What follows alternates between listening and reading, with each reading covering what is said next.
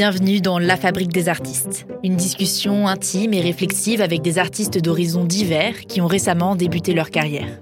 Pourquoi et comment sauter le pas de l'engagement artistique professionnel? Comment se positionner face aux enjeux des débuts de cette carrière vocationnelle? Je suis Armance Borle et aujourd'hui je reçois Le Loup. Je commençais la musique à peu près à ce moment-là. Avec la personne avec qui j'ai commencé à en faire, on se posait pas du tout la question d'en vivre. On se disait juste qu'on faisait ça parce qu'on aimait le faire, qu'on se trouvait pas si mauvais, même si avec le recul, en commençant, on était vraiment nul. et en fait, c'est venu progressivement. En plus, euh, moi, je suis un gémeau, donc j'aime bien qu'on me sauce, qu'on me fasse des compliments. Et du coup, à force qu'on te dise, bah, en fait, euh, c'est stylé, ah, t'es fort, ah, c'est bien ce que tu fais. Bah, tu commences à te dire, ok, pourquoi pas. Puis tu fais un concert, deux concerts, trois concerts, tu sors des sons. Et bah, en fait, euh, à force qu'il y ait des gens qui te disent, ah ouais, non, mais ça va marcher ton truc, bah, tu te dis, bah, ouais, ok, ok, je suis allez, go. Quand j'ai découvert le travail de Lou, je suis rapidement tombée sur les interviews qu'il a faites à la sortie de son premier EP solo l'an passé. J'ai alors remarqué qu'on lui attribuait le qualificatif de rap queer, un peu politique par essence, et ce, malgré le refus de Lou de tomber dans le rap dit conscient. Je dois avouer que cette étiquette m'a beaucoup intriguée, mais aussi un petit peu inquiétée, car je sentais qu'il fallait à tout prix éviter de tomber dans l'écueil de noyer les questions sur son approche artistique dans les questions intimes et politiques qu'implique la notion de queerness. Après coup, je crois que j'ai tenu mon pari, mais mes préoccupations étaient fondées puisqu'elles sont justement caractéristiques des enjeux auxquels Lou est actuellement confronté. Après plusieurs années au sein du groupe La Bergerie et un premier album de 12 titres intitulé Transhumance, Lou a lancé le projet Le Loup qui marque le début de sa carrière solo dans le rap. Ce nouveau projet est venu quelques temps après son coming out. Il souhaitait alors donner une visibilité au discours queer dans le milieu du rap. Mais son identité artistique tendait à être effacée par son assignation à la culture queer, dont l'histoire est très chargée. Aujourd'hui, si sa queerness est toujours ancrée en lui et en son art, il préfère qualifier sa musique de nocturne, une façon poétique de résumer les multiples facettes de son art que l'on peut déceler dans son premier EP Mu, sorti en juin dernier. On a parlé des questionnements que ses positions politiques ont engendrés au lancement de sa carrière artistique, mais pas que. Je vous laisse donc découvrir les différents aspects de cette discussion riche dans ce huitième épisode de La Fabrique des artistes, le podcast qui entre dans les coulisses de la vocation artistique. Bonjour Lou, je suis ravie de te recevoir sur le podcast La Fabrique des artistes. J'ai déjà interviewé plusieurs musiciens et chanteurs, plutôt des musiciennes et chanteuses même, mais tu es le premier rappeur que je reçois sur le podcast. Sache que je m'y connais pas vraiment en rap, donc ça va être un exercice assez intéressant pour moi. J'ai vu en préparant l'interview que tu avais déjà participé à plusieurs émissions de ce type, même si le format était souvent plus court. Donc ça va, t'es un peu habitué, t'es prêt? Ça va, ça va être super. Et comme tu connais rien en rap, je vais pouvoir dire plein de bêtises. Ah bah Justement, j'espérais que tu m'en apprennes un petit peu sur le rap, puisque mes premières questions, en général, c'est sur les goûts artistiques de mes invités. Donc je trouve que c'est un bon moyen de briser la glace et d'apprendre un peu à connaître les artistes sans directement parler de leurs œuvres. Ça en dit déjà beaucoup sur nos personnalités. Donc est-ce que en tant que rappeur, tu vas voir beaucoup de concerts déjà? Euh, oui, là ça fait quelques mois que j'en ai pas vu, mais j'essaye d'en voir un max. Et assez étrangement, même si j'adore le rap et que c'est ce que je fais, ben c'est pas forcément ce que je préfère en live. Et du coup, c'est quoi le dernier concert que t'as vu? J'étais à Payton Noël à Strasbourg pour la soirée du samedi avec euh, les Walter Astral. Ok, je connais pas du tout, mais. C'est absolument incroyable. C'est deux druides qui font de l'électro. Euh, ils appellent ça Pagan Dance Music et c'est complètement perché et génial. Voilà. ça a l'air trop cool. Ça doit bien bouger, je pense. C'est super. T'écoutes beaucoup de musique au quotidien? Tous les jours, tout le temps, vraiment de tout style. Le rap, c'est quand même ce qui a le plus présent dans mes oreilles, mais j'écoute énormément de styles différents, du rock, de l'électro, du jazz, enfin voilà, c'est très très très varié. C'est quoi tes artistes préférés? Je déteste cette question. Ah.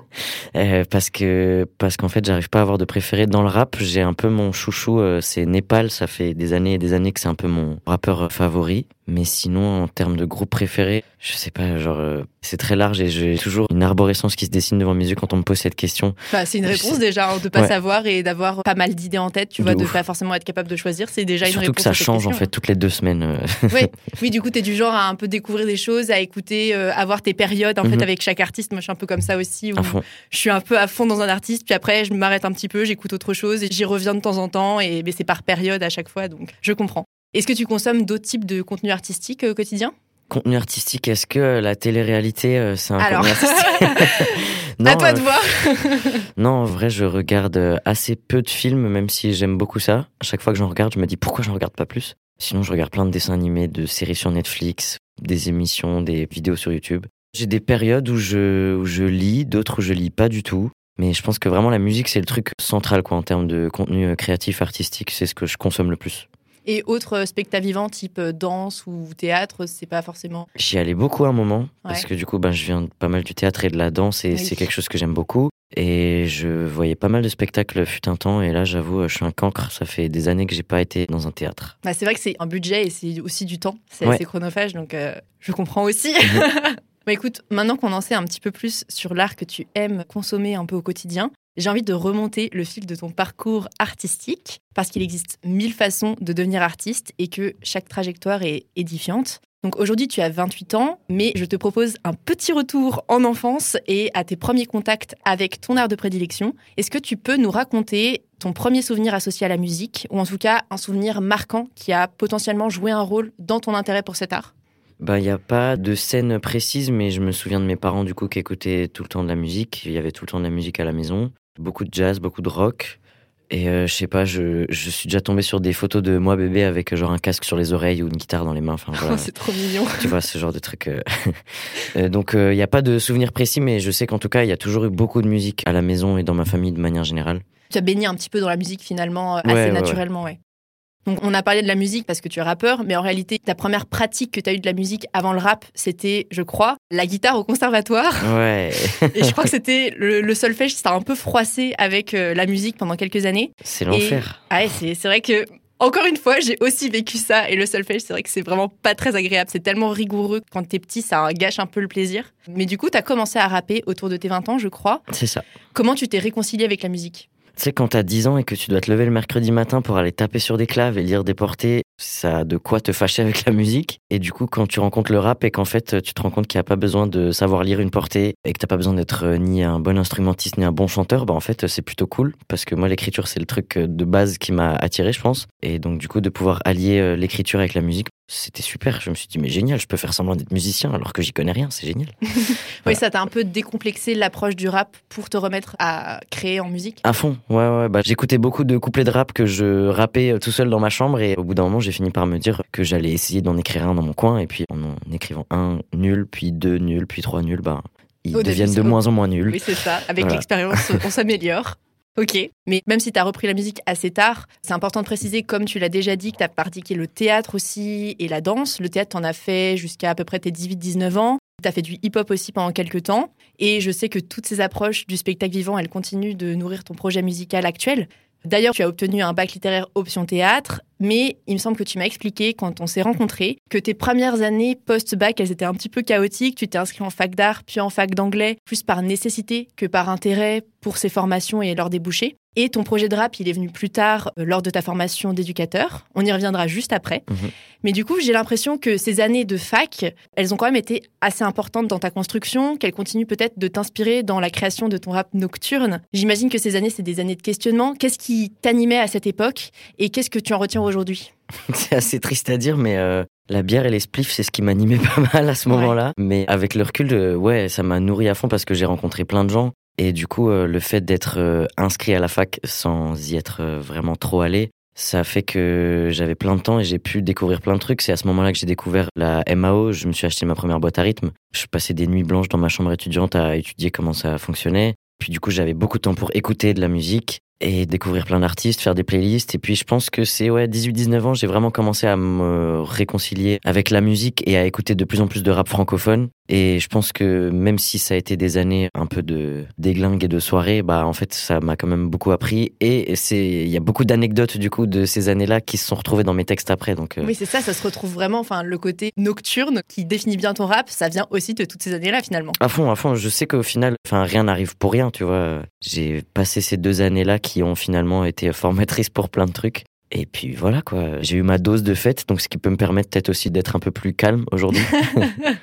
et de te concentrer encore plus euh, sur les projets. À fond. Et hum, justement, tu as parlé du rap. Je sais que tu aimes la scène donc pour plein de raisons, mais que le rap, ça a clairement trouvé une place particulière dans ton cœur. Malgré le fait que un de tes traits de personnalité, c'est plutôt de te passionner pour des choses ou des activités assez rapidement, puis t'en désintéresser assez vite, le rap semble vraiment te maintenir en haleine depuis 8 ans. Est-ce que tu sais ce qui fait que tu ne peux pas te détacher du rap?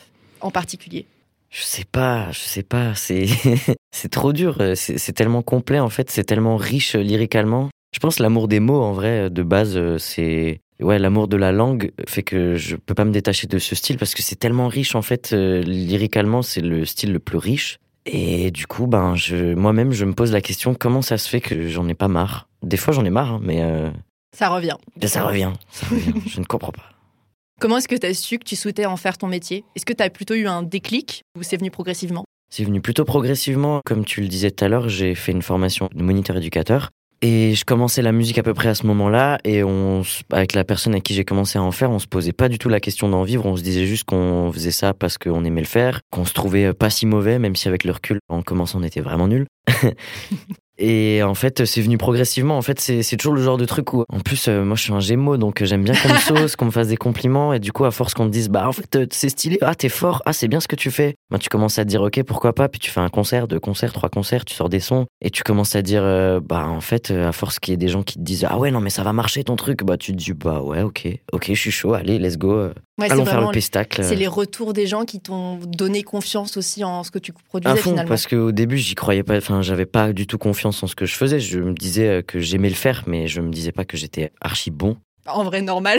voilà ce qui oui bah tu sais quoi il y a des gens ils commencent et tout de suite ils se trouvent très bons il y a même des gens qui sont très bons dès le départ hein, c'est Oui, oui. c'est possible aussi mais après le fait que je veuille en faire un métier je pense que c'est aussi enfin de base j'ai pas forcément l'envie de monétiser mon art mais c'est juste que j'ai envie de faire rien d'autre c'est surtout que je me sens complètement décalé du monde réel et du monde du travail qui a fait que je me suis dit bon en fait j'ai pas le choix faut que je mange et que je paye mes factures. Du coup comment trouver un moyen de faire ça de que ce soit pas trop chiant et que j'ai pas trop envie de mourir tous les jours euh, parce que je fais le même taf à répétition? Ouais. grand respect euh, cependant pour tous les gens qui ont un travail euh, normal voilà. Ouais.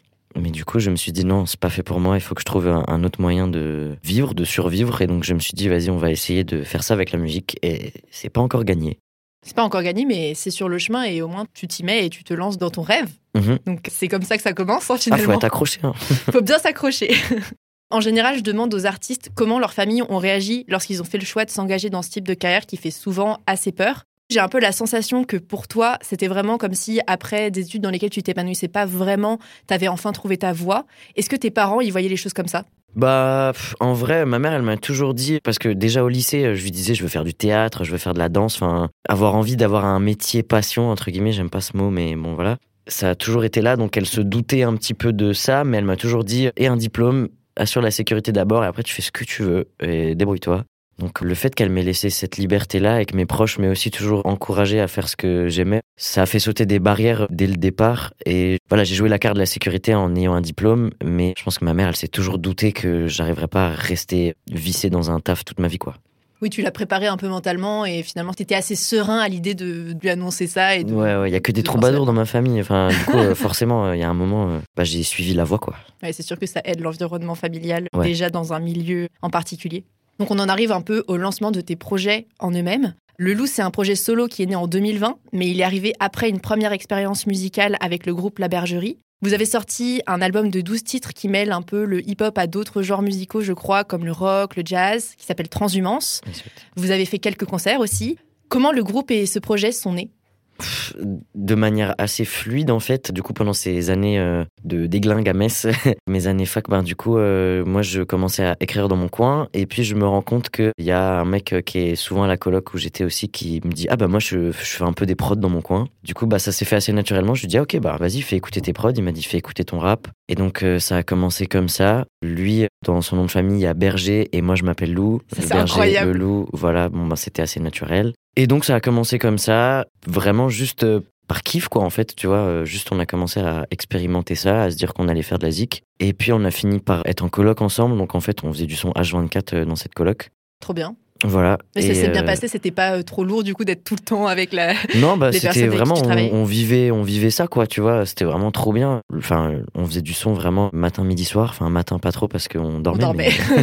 Mais, mais du coup voilà, on a fait pas mal de scènes dans la région, puis on a commencé à bosser avec euh, deux autres personnes qui nous accompagnaient sur le live. Et mine de rien, on avait quand même des influences archi différentes. Et donc c'est ce qui a fait aussi, je pense, la richesse du projet Ouais. parce que on avait des influences musicales très très différentes, des personnalités archi différentes aussi. Et puis arrive le confinement en 2020, fait que chacun commence à se plonger un peu sur ses projets. Et puis euh, moi, grosse période d'introspection, euh, de révélation personnelle, tout ça, tout ça. En vrai, comme plein de gens. Et puis je me suis dit, vas-y, euh, en fait, j'ai envie de faire mon truc. de pouvoir gagner en liberté dans mon projet musical et de vraiment pouvoir parler de WAM. Et, et voilà, ça s'est fait assez naturellement Oui. finalement. Tout est venu progressivement à chaque fois pour la naissance et pour la fin du groupe finalement. Qu'est-ce que cette première expérience professionnelle dans l'industrie musicale, ça t'a appris? En fait, c'est assez cryptique comme milieu quand tu commences à faire de la musique et à démarcher pour tes premiers concerts. Il y a une sorte de voile, tu vois, euh, sur comment ça fonctionne. Et en fait, il y a- il y, a une grosse nébuleuse des métiers de l'industrie musicale. Toi, t'arrives assez naïf en disant, bah si, regarde, j'ai fait des sons, euh, en fait, c'est bon. Pourquoi est-ce que je peux pas faire une tournée nationale demain Je comprends pas. et donc, on a été accompagné pendant deux ans par l'espace Django dans leur pépinière. Là, ça a aussi euh, permis de désacraliser tout ça, de nettoyer un petit peu nos idées préconçues. Puis des trucs tout bêtes, tu vois, comme euh, envoyer des mails pour euh, booker ton spectacle et puis te rendre compte qu'en fait, ben, il vaut mieux bosser avec un ou une tourneur tourneuse. Qu'en fait, sortir un disque, c'est pas juste mettre ton album sur YouTube et sur les plateformes, et en fait, c'est parti. Qu'en fait, il y a plein de maillons derrière, il y a plein de corps de métiers différents qui font que ton projet, il se développe pas juste avec l'artistique, quoi. Et tu peux être très bon artistiquement, mais il y a toute une part entrepreneuriat qui est derrière et chercher des partenaires pros. Donc ça, c'est un truc qu'on a appris au début et on était très naïf et très mignon. Et très vite, on s'est rendu compte qu'en fait, il y avait tout un tas d'autres euh, skills qu'il fallait apprendre, quoi. Oui, t'as appris qu'il fallait vraiment apprendre à s'entourer aussi d'autres Mhm. professionnels qui sont spécialisés dans euh, toutes les activités intermédiaires avant la sortie de la musique À finalement. fond, à fond. En fait, il y a des artistes qui sont vraiment auto-entrepreneurs et qui sont sur tous les fronts, mais quand tu sais pas faire ça, bah en fait, et puis en fait, euh, même c'est quand même faux parce que tu finis toujours par t'entourer, euh, que ce soit d'un éditeur, euh, d'une distrib, d'un label, d'un tourneur, enfin voilà, t'es jamais vraiment tout seul. Mais quand toi-même t'as pas forcément l'esprit entrepreneuriat, tout ça, bah en fait, ouais, t'es obligé de t'entourer de gens et de gens qui font ce travail mieux que toi parce que si tu sais pas le faire, ben juste ton projet il va pas se professionnaliser quoi, tout simplement. Oui, c'est sûr. c'est super compliqué de prendre conscience de tout ça. Et je pense que c'est vrai qu'il n'y a que en s'y confrontant qu'on peut réaliser tout ça. J'ai lu dans un article sur euh, la bergerie que vous aviez été associé au label Specific Recordings pour la production de Transhumance, Mhm. mais que vous aviez également autoproduit un opus intitulé Maurice auparavant. Je crois que c'est ça. du coup, je voulais, je voulais te demander quelle expérience t'as préférée entre l'autoproduction et l'accompagnement du label? Pff, Ben, déjà, même si Spécifique nous ont super accompagnés, c'est vraiment euh, des, petits cœurs, Flo et Jenny, si vous nous entendez. euh, gros bisous, les tontons et tantines. En fait, eux, ils ont été là plus pour la partie pressage du disque et c'est Jenny qui a fait le visuel, l'artwork de Transhumance. Mais on avait quand même toute notre liberté et c'est nous qui avons fabriqué notre musique. C'est nous qui avons trouvé la personne qui a fait le mixage, le mastering. euh, voilà.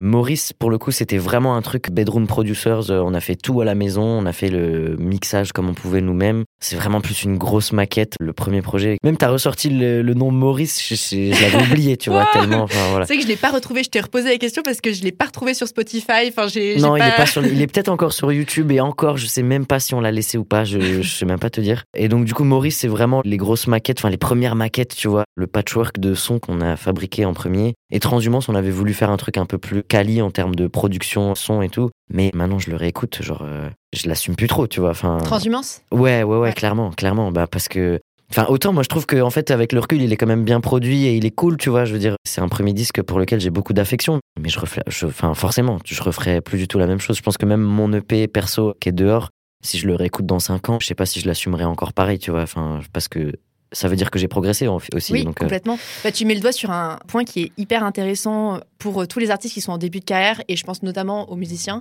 J'en ai parlé dans une interview qui est sortie d'ailleurs cette semaine euh, avec Carole Pelé, une autre chanteuse euh, qui fait du spoken word, elle. Et c'est vrai que j'avais entendu une autre interview de Clara Luciani Mhm. qui disait qu'elle était passée par une période un peu d'errance stylistique. Donc que son premier album, elle n'était pas aussi vulnérable qu'elle a pu l'être ensuite dans les albums qui ont suivi. Et donc du coup, qu'elle avait vraiment senti cette évolution et qu'elle s'était vraiment libérée, qu'elle avait mis un peu de temps à se trouver, même une fois que sa carrière avait commencé en fait. Et donc c'est très intéressant. Je pense que dans les débuts de carrière, tu as une marge d'évolution énorme qui fait que tu... D'ailleurs, est-ce que toi, tu considères du coup que tu as déjà un peu trouvé ce que tu voulais apporter vraiment dans ta musique, tu vois, sur le long terme? Ou est-ce que tu penses que tu es encore en train de le chercher et en train de le construire ça? Je suis 100% encore en train de le chercher et de le construire. Surtout dans le rap où en fait on est à une super époque pour le rap qui est en train de péter tous les codes. On a le droit de faire ce qu'on veut en termes de style, d'influence de, prod et tout. Enfin, maintenant il peut y avoir de la drum and bass, de la house. euh, Enfin, tu vois, il y a plein de sous-genres qui émergent dans le rap. Donc du coup, moi, je me mange énormément d'artistes de la nouvelle génération. À côté de ça, je commence à avoir trouvé un peu ma couleur musicale, mais, mais je me cherche de ouf. Et à chaque son que j'écris ou que je crée, J'ai l'impression que je trouve, enfin, je digue encore un peu plus, tu vois, dans mon identité musicale. Et ce truc que tu dis là avec euh, le fait de se rendre de plus en plus vulnérable, c'est un truc réel, je pense, qui est pour tous les artistes, où tu vas sortir des premiers opus tu vas commencer à te rendre compte que tu touches un truc et que ta musique est vraiment, qu'elle parle aux gens et qu'elle est touchante au moment où tu te livres vraiment sans filtre, quoi. Et donc, je pense que je me dirige vers là aussi petit à petit. J'ai encore beaucoup de pudeur dans ce que j'écris. Et je pense qu'au fur et à mesure, quand tu fais de la musique et que tu écris des chansons, t'enlèves un peu des couches, tu vois, au fur et à mesure. Donc, euh, ouais, c'est grave pertinent ce que tu dis. Merci. J'ai envie de revenir juste avant qu'on approfondisse un petit peu le sujet justement de ton identité artistique actuelle avec ton projet solo sur un petit peu la transition entre le projet de groupe et le projet solo. Déjà, est-ce que tu dirais que les expériences avec ton groupe, ça t'a aidé à développer un premier réseau qui a favorisé le lancement de ton projet solo? Ouais, bien sûr, bien sûr. Ben, le fait qu'on bosse du coup avec Spécifique à Metz, qu'ensuite on soit à la pépinière de Django, ça fait qu'on était identifié, on va dire, par les pros de la musique actuelle dans le Grand Est, par les différents programmateurs, programmatrices, euh, enfin malheureusement programmateurs du Grand Est. Et on a fait quand même de belles salles et tout. Donc je suis pas reparti de zéro avec mon projet parce que les premières personnes de la région que j'ai contactées, ben je leur disais voilà Lou, ancien membre de la bergerie et donc les gens s'en rappelaient plus ou moins. Mais après je repars. Enfin je veux dire on n'a pas eu une carrière fulgurante avec la bergerie, tu vois. On a eu un début de truc, on a fait quelques tremplins et c'était vraiment chouette. Mais je suis quand même reparti d'une pratique euh, amateur quoi. Ouais, ok. Oui, tu considères pas que c'était déjà développé au point d'être vraiment professionnel et Ouais, non, non, non, clairement. Même si on a, on a acquéri beaucoup de connaissances, euh, que ce soit des connaissances techniques, de pratique musicale et de connaissances de la scène, euh, comme euh, des connaissances de l'environnement professionnel musical, mais on n'a quand même pas passé le step, on n'a on n'a pas vécu de la musique avec la bergerie, quoi, tu vois. Oui, oui, d'accord. Oui, je comprends. Et du coup, comment tu vécu cette transition groupe versus solo dans le processus créatif et dans toute l'organisation qui va avec le projet musical professionnel, justement? Bah, Tu parlais du côté un peu entrepreneuriat. Comment ça se passe de passer d'un groupe à seul, quoi, à un solo?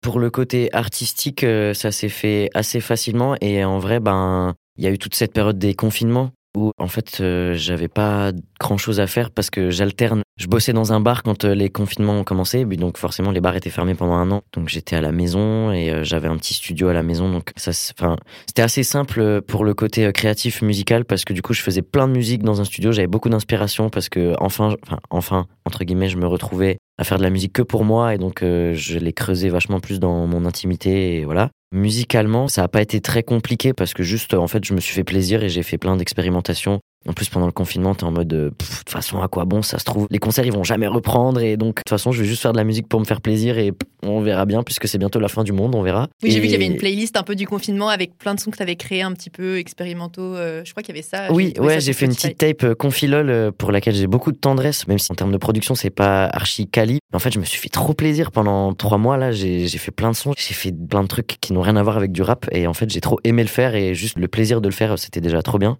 Et après, pour le côté euh, plus pro développement, bah, en fait, avec la bergerie, on avait commencé déjà à bosser avec Tipping Point, euh, une boîte de quoi à Strasbourg, qui est un développeur de projets euh, émergents dans les musiques actuelles. Et donc, moi, je continue à bosser avec Tipping post-bergerie. Ça aussi, ça m'a permis de pas me retrouver entièrement seul et de pas être complètement démuni, de me dire, OK, merde, maintenant je suis tout seul, qu'est-ce que je fais, tu vois. Et donc, Charlotte, qui bosse à Tipping, elle fait un boulot euh, monstrueux. Elle va chercher des financements, elle m'a aidé à chercher des dates. Enfin, voilà, c'est une personne ressource incroyable aussi en termes de conseils. Donc voilà, je suis pas non plus reparti complètement de zéro et. Mais c'est ça, c'est là qu'on voit que le réseau, le premier réseau avec la bergerie, t'a quand même bien aidé aussi au début de ton projet solo. Ouais. Du coup, tu as sorti ton premier EP intitulé Mu en juin 2022. Mhm. Tu le présentes souvent comme une carte de visite dans laquelle tu souhaitais donner au mieux à voir tes différentes capacités. Cette année, tu m'as expliqué vouloir produire un EP avec une direction artistique plus aboutie. Mhm. J'ai deux questions par rapport à ce cheminement. Déjà, est-ce que cette notion de carte de visite, c'est quelque chose que tu faisais consciemment pendant la création de ce premier EP ou c'est quelque chose dont tu t'es rendu compte après la sortie, tu vois, que c'était un peu général et, et varié? mmh.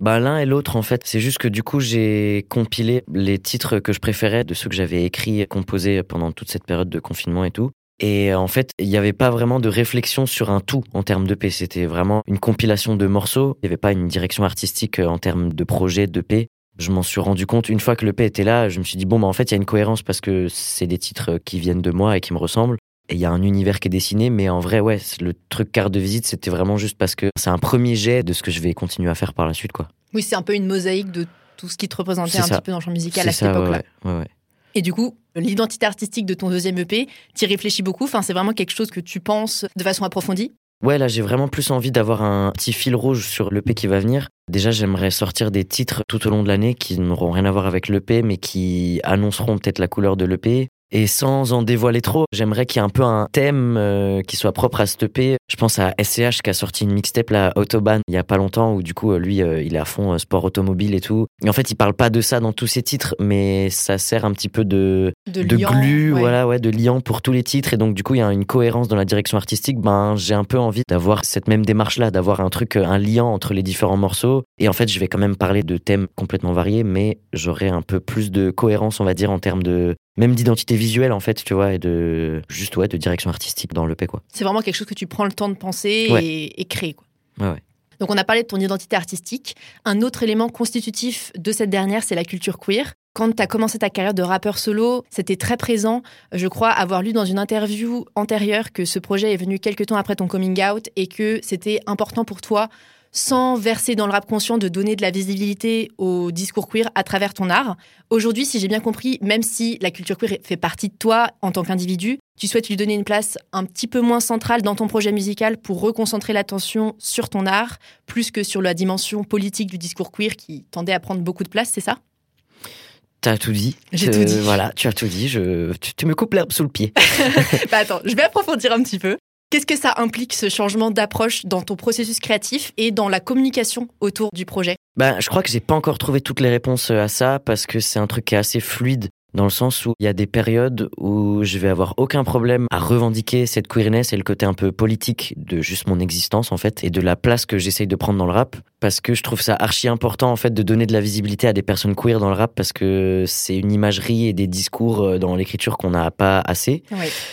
Et il y a d'autres périodes où en fait je suis fatigué et j'ai la flemme juste qu'on me voit juste sous ce prisme. J'ai fait des interviews où en fait on avait envie de me poser des questions quasiment plus sur ce côté euh, queer et politique que sur ma musique. Et en fait, euh, ben c'est un peu fatigant parce que Et frustrant, euh, j'imagine aussi. c'est frustrant, ouais. Parce qu'en même temps, je suis content de pouvoir mettre un pied dans la porte pour mes adelphes queer qui auraient envie de faire du rap. Mais d'un autre côté, déjà, j'ai je trouve ça réducteur d'aborder mon projet uniquement sous ce prisme-là. Et en plus, bah, en fait, je me dis que ça pourrait couper l'envie à des personnes qui sont pas concernées par ces questions d'aller écouter mon projet alors que même si de nature je m'adresse beaucoup aux personnes queer bah en fait je m'adresse à toutes les personnes qui auront envie d'écouter ma musique parce que je parle de sujets universels que ce soit l'amour la fête la désillusion t'es pas obligé d'être queer pour avoir envie d'écouter ma musique et à côté de ça, j'écoute des mecs cis hétéros qui parlent mal des meufs. Et en fait, ben, des fois, ça va me trigger euh, d'écouter certains trucs dans les textes, mais d'un autre côté, ben, c'est aussi des trucs que j'écoute tous les jours. Et même si je me reconnais pas dans tout, ben, ça m'empêche pas d'aimer la musique. Donc je me dis que dans le sens inverse, c'est possible aussi. Complètement. Et ce que tu disais là par rapport au fait qu'ils insistaient quasiment que sur cette Mhm. dimension queer, ça m'a rappelé ce que disait Pomme, qui aussi a introduit bah, un peu subrepticement la culture queer dans sa musique, mais Mhm. naturellement juste parce que c'est sa vie, donc Mhm. elle parle d'elle et donc naturellement elle va parler de ces choses-là. Mais c'est vrai que je crois qu'elle disait que l'idée c'est de normaliser en fait ces discours-là, donc pas d'en faire tout un plat. L'idée c'est juste que c'est naturel. Elle parle d'elle et elle parle de choses universelles et Mhm. voilà quoi. Il n'y a pas besoin d'en faire non plus tout un plat et ça fait partie du projet forcément. Mais le but justement c'est de donner de la visibilité et de normaliser les choses. Mm. Ouais, ouais, carrément. Ben, en, aussi artiste très mainstream, Angèle, c'est pareil, tu vois. Enfin, Ouais, je veux dire, on l'a saoulée par rapport à ça, alors qu'en fait, elle en parle quasiment pas dans sa musique. Enfin, tu vois, genre, euh, c'est un truc. En fait, je comprends quelque part, les médias ont besoin d'avoir une histoire à raconter. C'est-à-dire que des rappeurs, des rappeuses, enfin des artistes, il y en a des millions. Et donc, pour avoir une sorte de singularité dans un projet, les médias, ils ont besoin d'avoir une histoire à raconter autre que cette personne fait de la musique. Parce que sinon, en fait, c'est noyé dans un truc, ce que je peux comprendre. Mais c'est très réducteur, du coup, de juste focus sur un seul prisme. Une seule facette de Voilà. ton art. c'est ça, c'est réducteur de focus juste sur la facette queer de ce que je fais, alors qu'en fait, c'est très pluriel, quoi. Et est-ce que tu as ressenti une pression associée au fait d'être une sorte de porte-parole malgré toi de la communauté euh, queer dans le milieu du rap, comme c'est un discours qui est encore assez peu répandu dans ce domaine-là? Bah en vrai pression non parce que la visibilité enfin j'ai pas beaucoup de visibilité. Donc en fait euh, non et même c'est flatteur parce que quand euh, des gens à l'autre bout de la France me disent ah ton son il tourne en manif bah en fait ça, fait trop plaisir tu vois ou que je sais que dans les réseaux queer il faut savoir qu'on est 12 queer en France que en fait si tu connais une personne queer il y a forcément une personne en commun entre ces personnes parce qu'on est à peu près 12 et demi. Donc de savoir que je suis identifié dans les réseaux queer pour ceux qui aiment le rap ben du coup c'est hyper flatteur mais en fait non il y a pas de pression tu vois Ouais, c'est plus euh, ta communauté, elle est derrière toi et ça fait plaisir d'avoir ce soutien-là. À fond, ouais, ouais. Et puis, euh, du coup, ben, c'est cool. Vu qu'on est 12 et demi, ben, tu connectes assez rapidement avec euh, les quelques autres artistes queer qui font à peu près la même chose. Et c'est hyper friendly. C'est agréable. Il n'y a pas de pression vraiment à ça, quoi. Justement, j'allais te demander, parce que je sais que tu m'as confié avoir un peu des difficultés à t'identifier aux autres rappeurs, notamment parce que ta musique interroge tous les stéréotypes de genre et notamment la masculinité toxique, qui quand même, euh, enfin, la notion de performance de la virilité, elle est assez ancrée quand même dans le milieu du rap.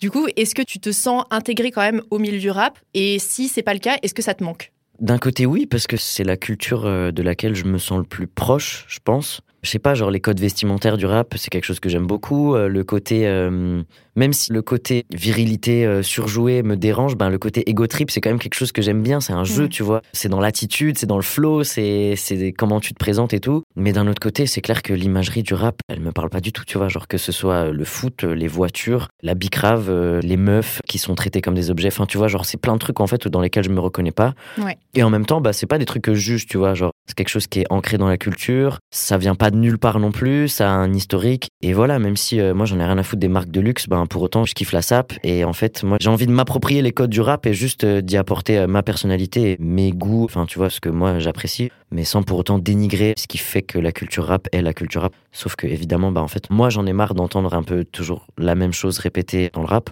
Donc du coup, je vais juste apporter mes propres références, mais sans pour autant dénigrer celles qui existent déjà. Oui, tu apportes ta propre touche et en fait, ça aide aussi à définir ta trajectoire un peu dans ta carrière. Euh. Autant je pense que je suis vraiment pas visionnaire musicalement, il y a plein de jeunes artistes qui arrivent avec des propositions musicales complètement inédites. Moi, je pense que je suis pas trop visionnaire en termes d'esthétique musicale, mais par contre, je pense que j'apporte un nouveau discours, une nouvelle histoire que t'as jamais trop entendu dans le rap. Il y a des artistes, je pense à DB Sound, je pense à Lapsuseur, qui sont des pédales assumées dans le rap jeu, et je trouve ça trop cool. Mais en fait, on est trop peu à avoir euh, ce discours complètement décomplexé de pédalerie et de queerness, sans que ce soit non plus central dans la musique, quoi. Et au-delà de l'approche artistique, donc de la musique en elle-même, est-ce que tu es entouré de rappeurs? Assez peu, non. Je suis assez proche de, plusieurs personnes dans la scène musicale de Strasbourg au sens large. Et la scène rap de Strasbourg, bah, on se croise de temps en temps en événement. Après, moi, je dois avouer que je suis un peu un ermite, je sors pas beaucoup. Il y a un moment, j'allais beaucoup en open mic et je faisais beaucoup de soirées, mais je le fais de moins en moins. Donc en fait, quand on se croise, on se connaît. Et puis euh, je suis très content de croiser les gens que je connais dans la scène rap, qui est quand même assez foisonnante à Astras. Mais c'est vrai qu'au quotidien, non, je suis assez seul dans ma pratique.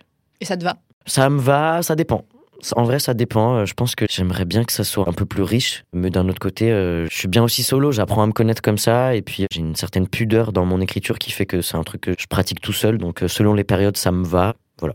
Oui, puis ça viendra quand ça viendra. si tu as besoin de faire plus de rencontres, ça se fera, quoi. Ouais, ouais, ouais c'est ça. J'avais aussi envie d'aborder un autre dilemme qui te traverse un peu en ce début de carrière dans l'industrie musicale, la question de la compatibilité entre ton positionnement politique plutôt situé à gauche et la mentalité nécessaire pour avancer dans euh, cette industrie qui est très très compétitive. Mhm. Pour toi, c'est une vraie problématique? Ouais, de ouf, ça me fait me poser plein de questions sur le développement de ma carrière qui pour l'instant euh, n'existe pas.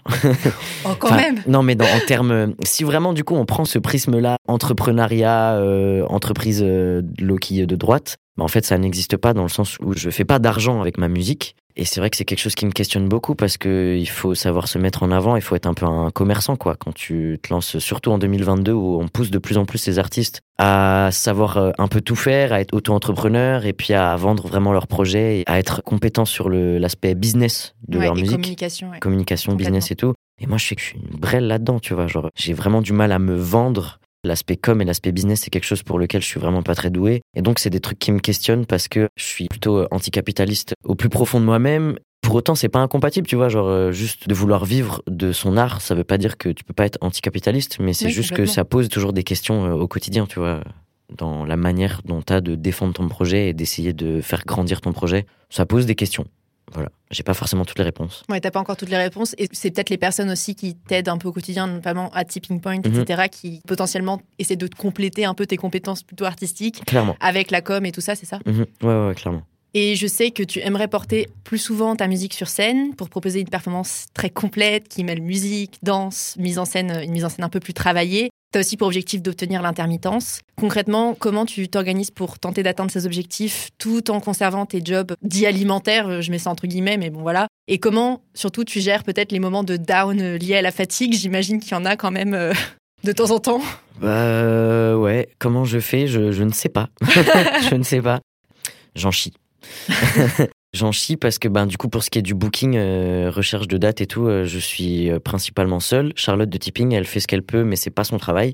Et du coup, c'est moi qui, selon les périodes, j'envoie des salves de, de, dizaines et de centaines de mails à des salles où généralement, ben, sur 100 mails, tu as deux réponses. Donc c'est quelque chose qui est déjà quand c'est pas ton taf de faire des mails et de la relance de mails, c'est déjà fatigant, mais quand en plus de ça tu as peu de retombées derrière, c'est quelque chose de très frustrant et de souvent très décourageant.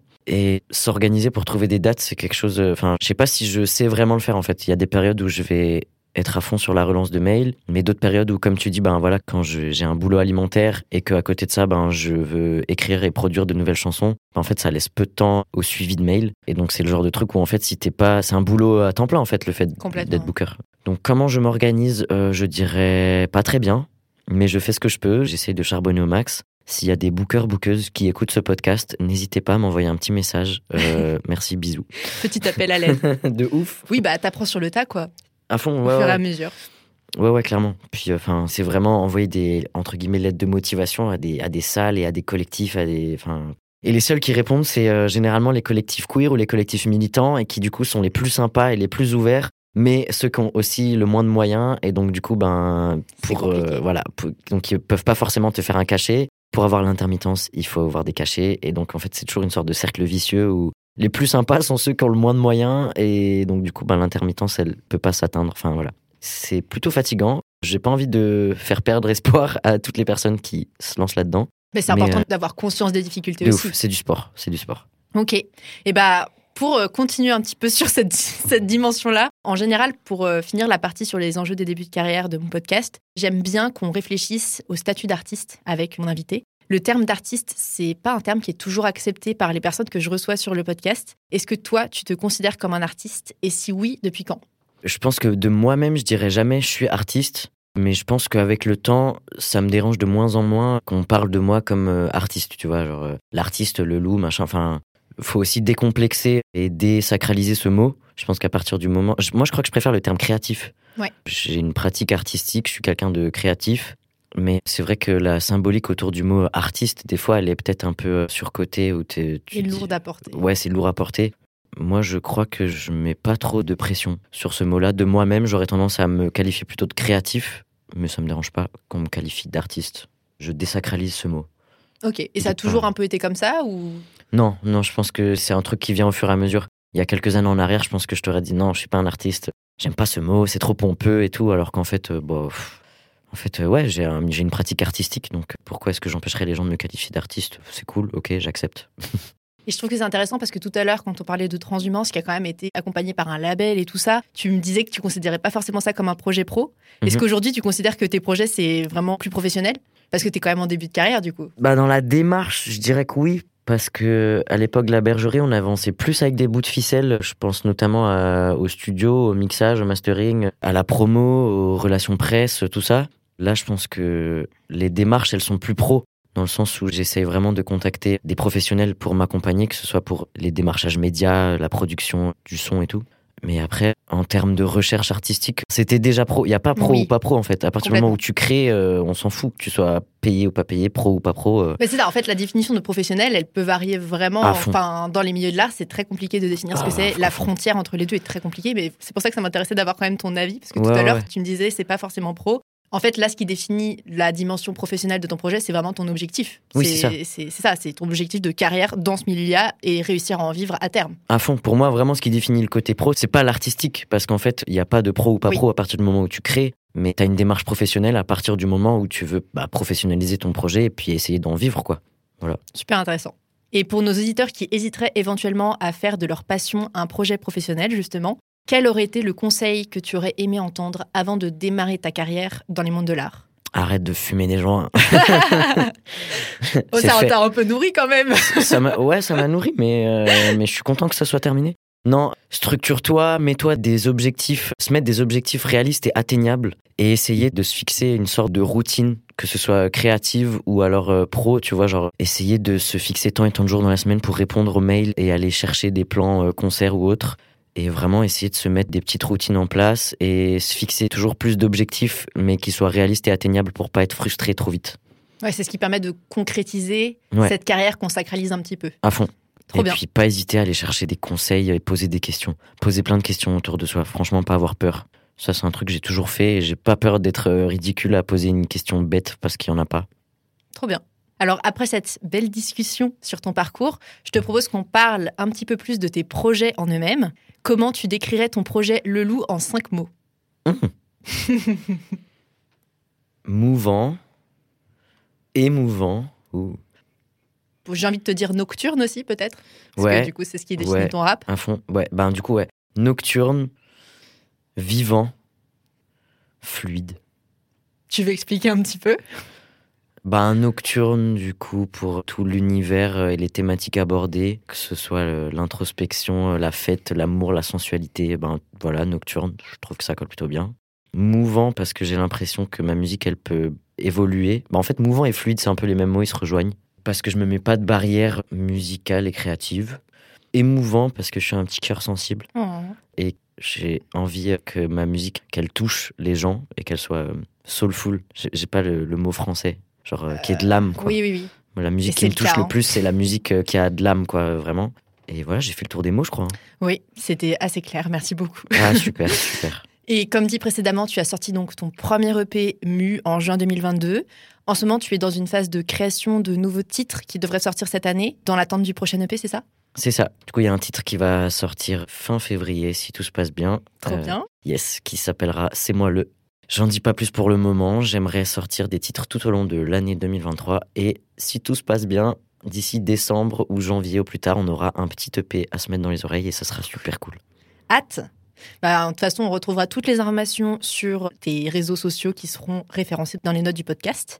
Quels autres artistes ou quel autre artiste aimerais-tu entendre sur ce podcast? Alors, je suis en colocation avec un une des membres euh, du groupe Megadog Mammoth. C'est un groupe de metal rock fluide. Et euh, ouais, c'est du rock progressif avec beaucoup de questionnements autour du genre, de la fluidité et de la queerness. Je pense que tu pourrais avoir un échange très très riche avec la personne du groupe avec qui je suis en coloc et qui chante dans le groupe et écrit les textes. Ok, trop intéressant. Et sinon, C'est déjà bien. hein. ouais, C'est très cool. Et bah écoute, on en arrive enfin à la question signature du podcast, donc qui reste toujours la même.